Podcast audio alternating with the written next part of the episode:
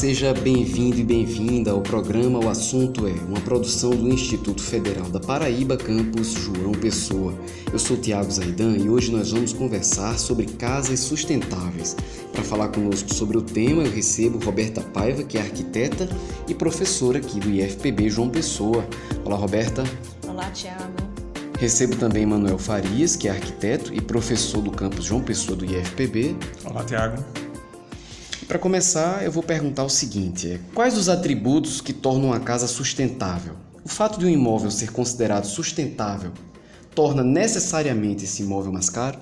Vamos lá. Quando a gente pensa em atributos, ou fala também em sustentabilidade, normalmente a gente pensa de forma mais direta em materiais, tecnologias e tal, né?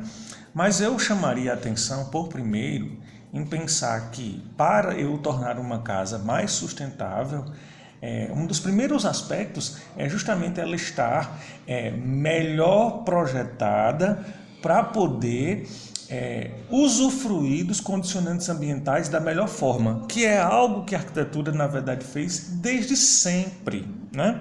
E a gente está nesse momento em que a sustentabilidade, né, as questões climáticas, elas nos trouxeram é, esse tipo de discurso para o protagonismo, mas na realidade esse tipo de valor que independe da questão de materiais ou tecnologias já faz parte do saber fazer, do saber construir do homem desde sempre. Então, o que é essa questão?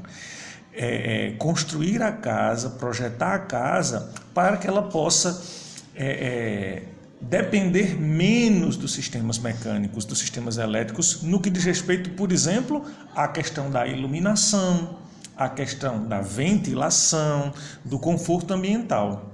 Né? Então, acho que os primeiros atributos são esses e que não estão ligados necessariamente a tecnologias ou materiais, portanto, não encarece, né? Pelo contrário, então, se você tiver uma casa bem projetada, bem dimensionada, que consegue, na verdade, ter os ambientes, tem acesso à luz natural em abundância, mas ao mesmo tempo controle de insolação, então eu vou estar numa casa confortável, que eu não preciso depender da luz elétrica o tempo inteiro, que eu não preciso depender do ar-condicionado o tempo inteiro. Né? Então, isso já vai diminuir o impacto sobre a geração de energia, o consumo sobre a geração de energia, o que né, ajuda no, sentido bem mais amplo. Acho que o grande, o grande foco aí é a questão do planejamento, né? Se você se planeja, se você busca profissionais da área que estejam aptos a fazer um projeto pensando no conforto, na iluminação, né, na ventilação. Então você vai trabalhar para que a sua casa possa ser o mais sustentável possível e incluindo diminuindo seus custos. Claro que a gente pode envolver também as tecnologias que se, que se tem hoje em dia e que foram evoluindo, que há algum tempo atrás não eram tão acessíveis, como as placas solares, entre outros recursos, mas que com o tempo, o avanço de tecnologia, indústrias que passaram também a apostar nessa área, foi viabilizando. É sim viável você ter uma casa sustentável. Não só na questão tecnológica, como também os pontos que foram citados por Manuel. Mas você tem a questão da, do projeto em si e depois as formas de utilização dessa casa que você vai ter, né? Como o reuso da água. Captação da água captação, pluvial. Exatamente captação da água pluvial, o armazenamento é dessa água. Que é, o, que é você é, guardar a água da chuva, né? recebe pelas calhas, você deixa ela lá num determinado reservatório específico para um uso que seja compatível com esse tipo de água. Né? Não é necessariamente uma água potável, né? mas ela pode ser usada em vários outros é, é outras demandas dentro da casa. Né? cozinha, lá para área de serviço, né? banheiro, jardins. jardins. E aí você pode utilizar tranquilamente essa casa, tendo assim uma redução de custos para você também ao longo dos anos, né? A mesma coisa com a questão da energia, né? Se você tem a captação também, através das placas, você pode também reduzir a sua conta de energia, você pode armazenar também. Então, são... Hoje em dia a gente tem várias, várias formas de fazer essa, essa coisa funcionar. Eu, eu, vou aproveitar aqui o gancho da energia elétrica que vocês dois citaram. Hoje em dia a conta de energia ela tem um peso significativo no orçamento das famílias, das famílias brasileiras, ainda mais em tempos de bandeiras tarifárias. Então, como é que eu posso fazer do ponto de vista da arquitetura para tornar a minha residência mais eficiente? Para que ela consuma menos energia elétrica. Eu não estou nem falando aqui da questão da instalação dos painéis fotovoltaicos, que ainda são muito caros, né? não é muito acessível para boa parte da população.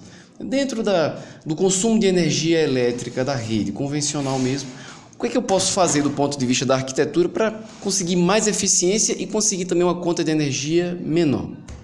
Exatamente, volta para aquele ponto inicial, inicial né? É. o planejamento e projeto dessa projeto. construção para que ela possa utilizar os recursos naturais da melhor forma possível. Você vai entender o seu clima, a sua região, em que região eu estou, a questão dos ventos. Quando você passa a estudar o clima da região, então você vai projetar em cima daquele clima. Então aí você vai pensar na ventilação cruzada, em várias outras questões uhum. para tornar o seu ambiente o mais confortável possível e minimizar esse uso das tecnologias também, do ar-condicionado, enfim. Porque se você tem, por exemplo, um ambiente que ao longo do dia ele é fresco, ele é ventilado, ele é bem iluminado, mas não com incidência direta da radiação solar que aquece e incomoda, então você pode deixar essas portas abertas, o ar é trocado o tempo inteiro e você não depende do ar-condicionado. Então você já consome bem menos energia. E é exatamente isso que você está colocando, né, Tiago? Se eu depender menos dos sistemas artificiais de conforto ambiental, e isso é claramente possível com um bom projeto, um bom planejamento, né? que é necessário inclusive a consultoria de um profissional habilitado para isso, mas a gente consegue realmente reduzir isso de forma significativa e duradoura, né? Porque se sua casa estiver bem planejada, ela vai responder adequadamente a essas questões ao longo dessa vida útil dela, que é de longo prazo. Né? Vamos aqui pegar alguns exemplos de uma casa, é, de, um, de, uma família brasileira média. Né? Antigamente as janelas elas abriam para fora. Elas eram de madeira, né? de certa forma, tinha uma esquadria, você abria as duas bandas da janela, ela se abria completamente. Uhum.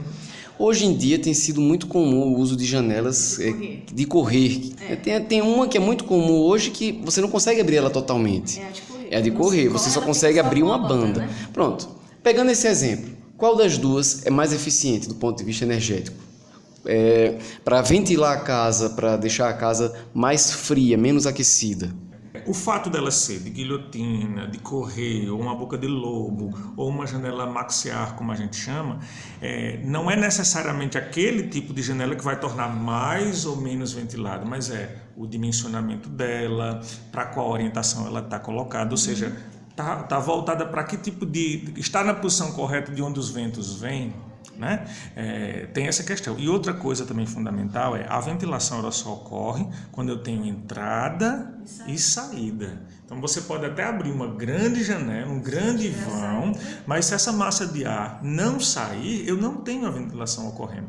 Entendeu, Tiago? Então, assim, esses fatores estão ligados a outra, muita. A, claro, a forma da janela, o material da janela, a quantidade de espaço que ela abre, óbvio que tem a ver com isso mas não é um fator isolado, né? Então ele precisa ser estudado associado a outras variáveis para poder, inclusive, escolher o tipo adequado para cada caso, entendeu? Porque essa questão não só da forma ou do sistema que abre, mas do material, é madeira. Dando um exemplo aqui da nossa região, né? Eu poderia botar uma janela de dois metros de comprimento, mas se eu botasse na fachada oeste, eu ia estar fazendo um prejuízo para o meu ambiente, para um ambiente que eu estou projetando, né? Então, isso tudo, como eu estava falando, tem que ser muito bem pensado, muito bem estudado, planejado, enfim. Essas variáveis elas vão se conectando, elas não podem ser é, é, avaliadas isoladamente. Né? Não é só a forma, nem é só o material, mas é isso é associado um a uma série. É um conjunto de fatores, né? Quando você está projetando, você vai ter que avaliar ali qual o tamanho do meu ambiente, qual seria o espaço suficiente, vou fazer um planejamento da proporção para a abertura, né, da ventilação. Essa ventilação ela vai escoar para onde, né? Como é que eu vou fazer essa saída dessa ventilação para que eu possa ter a troca de ar dentro do ambiente e causar o conforto nele, né? E aí vai entre vários outros fatores, questão do pé direito também, se eu tenho um pé direito mais baixo, um pé direito mais alto. Então tudo isso vai tornar o meu ambiente mais confortável ou menos confortável. Eu vou insistir aqui na, é, nesses casos isolados. É muito comum nós vermos em, em casas que possuem quintal é, o morador resolver concretar tudo. Às vezes tem até uma árvore ali no quintal, ele derruba a árvore por algum motivo, ou por questão ele vai dizer que é porque a árvore suja, cai folha, ou então porque ele vai dizer que vai ficar mais claro o ambiente, ele derruba a árvore e concreta tudo ali. do ponto de vista da, da, da sustentabilidade e até da eficiência mesmo, energética. É, derrubar essa árvore, concretar um quintal, ele traz prejuízos ou benefícios do ponto de vista até da eficiência energética? traz prejuízos, né? Você quando mais você pavimenta as superfícies, né? Principalmente dependendo do tipo de material que você usa para fazer essa pavimentação, mais reflexão da luz solar, da radiação você tem. Então, é bem fácil da gente perceber que um quintal que fosse gramado, permeável. fosse com terra e fosse permeável, ele vai ter uma temperatura muito abaixo, mesmo que não tenha a sombra da árvore. Por exemplo, a árvore é inegável, né? Você derrubou a árvore, você vai perder a sombra. Né? Não só para o seu quintal, muitas né? vezes até para sua é. casa. Então, assim, Principalmente para os ambientes veja, da sua casa. Qualquer um de nós, se estiver andando na calçada, debaixo de um calorzão danado, é, ao meio-dia, a gente procura uma sombrinha para poder parar, se eu vou parar, né? É. Então é óbvio que a derrubada da árvore é extremamente prejudicial para você levar esse Inclusive, ambiente. essa né? questão da pavimentação, isso também é, é uma coisa que está sendo quebrada, né?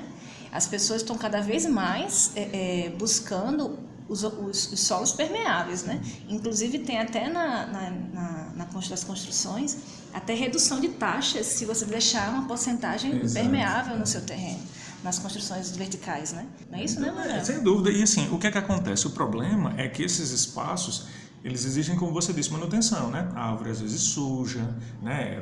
A grama precisa ser parada, o mato cresce, você precisa capinar. E as pessoas, nessa vida, nessa corrida, é. corrida que a gente leva, muitas vezes, em função desse tipo de coisa, faz a opção por essas pavimentações. Né? Mas não sabem elas que, de fato, elas estão contribuindo para o, o, aumento da temperatura na sua casa. E na nossa região, a gente precisa fazer o inverso, a gente precisa baixar a temperatura, porque a gente tem muito calor o ano todo. Né? Então, de fato, é, é prejudicial. Deixe Deixa o seu quintalzinho vamos, arborizado. Vamos manter as árvores no quintal, né? É, vamos deixar quando a chuva cair, ele é, poder. Tem esse né? fator é, também, né? que é a questão da pavimentação. Quanto mais você pavimenta, menos permeabilidade de solo você tem. Em que é que isso influi? Nas questões das enchentes, né? Quer dizer, o que é que a gente tem hoje? É. A cidade ela é muito asfaltada, né? Por que, que a gente tem uma chuva de 15 minutos em João Pessoa, chuva forte, 15 minutos em João Pessoa, e depois de 15 minutos a gente já está com tudo alagado? É. Exatamente porque o excesso de superfícies pavimentadas não permite que essa água infiltre. E outra, o asfalto faz com que ela corra muito rapidamente para a galeria. A galeria não segura. Aí ela entope ainda mais muitas calorias entupidas, lixo tudo mais. É uma, é uma coisa que leva a outra, daqui a pouco, 15 minutinhos, a gente já está com a, hum. a, a, água no joelho. Então fico alerta aí não só para os moradores de João Pessoa, como também de outras capitais aqui do Nordeste, outras cidades como Recife, Natal, Maceió, Recife também, né? Sofre com muitos alagamentos. Estes foram Roberta Paiva, que é arquiteta e professora do campus João Pessoa do IFPB, e Manuel Farias, que também é arquiteto e professor do IFPB João Pessoa estiveram conosco hoje. Agradeço a participação. Para falar com a gente, você pode entrar no nosso site fpb.edu.br. O campus João Pessoa, que é onde a gente está agora, fica na Avenida 1 de Maio, no bairro do Jaguaribe. O programa O Assunto É é uma realização do campus João Pessoa do IFPB. A produção e apresentação é de Tiago Zaidan. A música tema do programa é de Jay Lang e a coordenação de audiovisual é de Adilson Luiz Silva. Até a próxima!